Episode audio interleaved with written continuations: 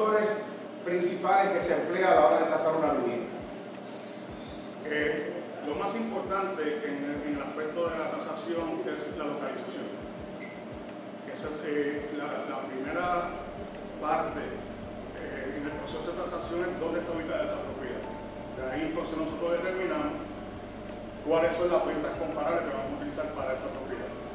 Luego, ¿verdad? las condiciones de esa propiedad, no te pierdas a Orlando Ramírez, el fiscal del merengue, en la tarde alegre. Música, entrevistas, información y los chismes del padrino. ¡El padrino!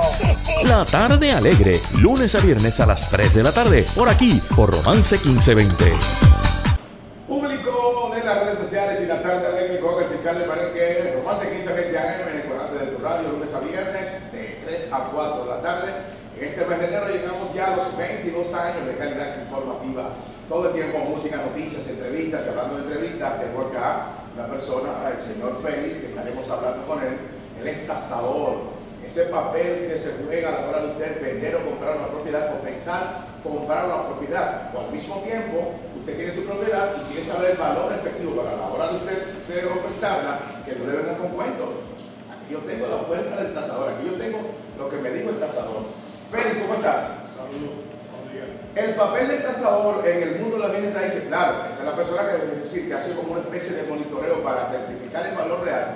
Pero ¿en qué punto exactamente entra el tasador? Ya lo, ya lo dijo, te ah, ya lo estás diciendo. El tasador hay que contar con él todo el tiempo. Todo el tiempo. Ya sea para aspectos de compraventa de propiedad, ya sea para aspectos legales como son los divorcios, las herencias los abogados nos solicitan, ¿no? ya sea cuando hay que tasar una propiedad donde hay un, menor de edad envuelto y que es parte de esa propiedad. Eh, en muchos aspectos se utiliza el tasador. Ah, entonces el tasador huele ese, entra en ese escenario. Correcto. Claro, claro, porque si hay que vender, hay que calcular, entonces tienen que llamar al tasador. Correcto. Que no es solamente de que yo tengo mi casa o quiero comprar una casa. El tasador juega un, un, papel general en todo el sentido de la palabra de la compra y venta, incluyendo a la hora de dividir bienes, herencias. Eso es así y es fundamental en, el sentido de que muchas veces las personas nos llaman con la duda de cuánto vale su propiedad. Entonces dice, quiero poner mi propiedad en venta en el mercado, pero no sé cuánto vale. Entonces ahí entra el tasador eh, esencialmente para poder orientar a ese cliente en cuánto va a vender esa propiedad, porque posiblemente o se le estanque porque la está vendiendo muy alta, ¿verdad? O eh, pierda dinero porque la está vendiendo muy bajita. Entonces nosotros somos la guía para ese cliente que esté totalmente orientado al respecto. Es decir, que no se puede hacer nada si no entra al escenario el tasador. Correcto.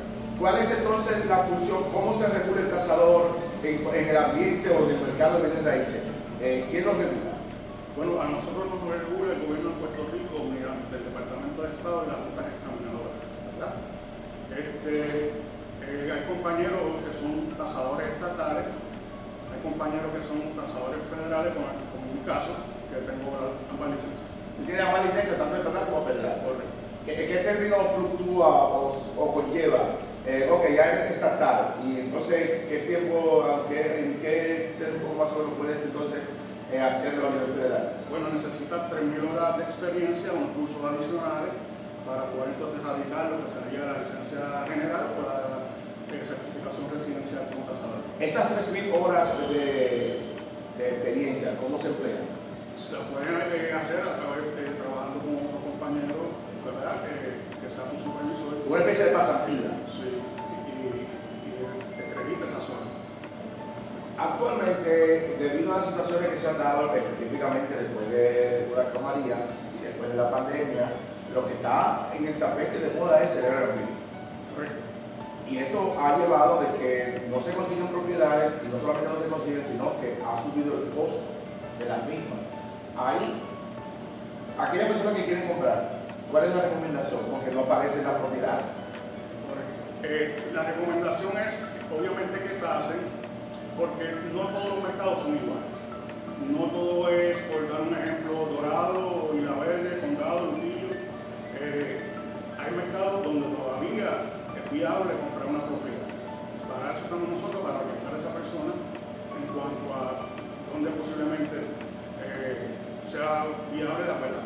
Cuando me hablas de factibilidad, me puedo entender principalmente que los lugares donde se está haciendo un poco imposible adquirir es donde, tenga que, donde tiene que ver con el turismo.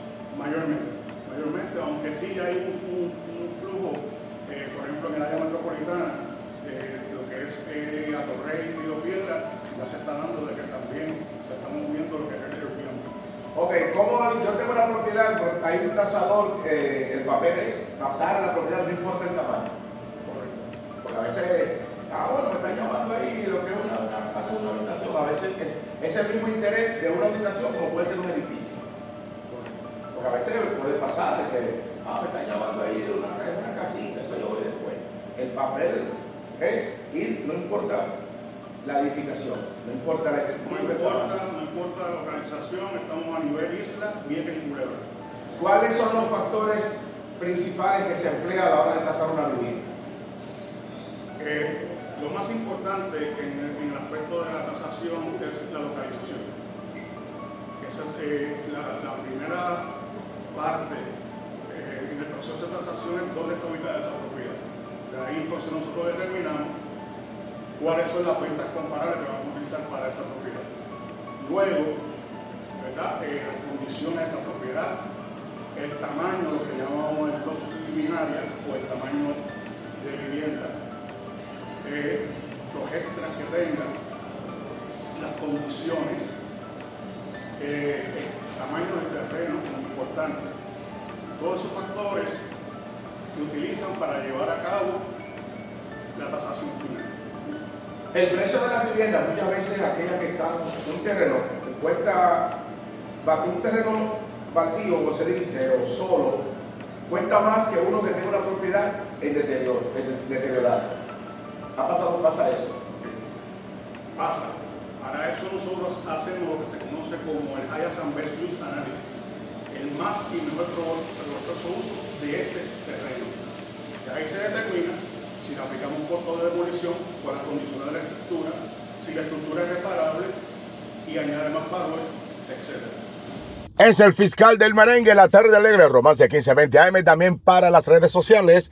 Seguimos conversando con el señor Félix Morales, en el ambiente de la bienes raíces, el papel que juega el tasador, en este caso residencial, comercial industrial, el perito en tribunales 787-518-7285. Vamos a conversar también con el asistente del tasador, el señor Carlos Dávila, quien se encarga de la medición en cuanto al proceso de tasación. Adelante. Continuando el fiscal del merengue en el mundo de la tasación de propiedades, conversamos con el señor Félix, el, tasador, vamos a hablar con Carlos Dávila, asistente del tasador, quien es que va a realizar el trabajo, a supervisar y ejecutar para ser certificado por el señor Félix. Carlos, ¿cómo estás?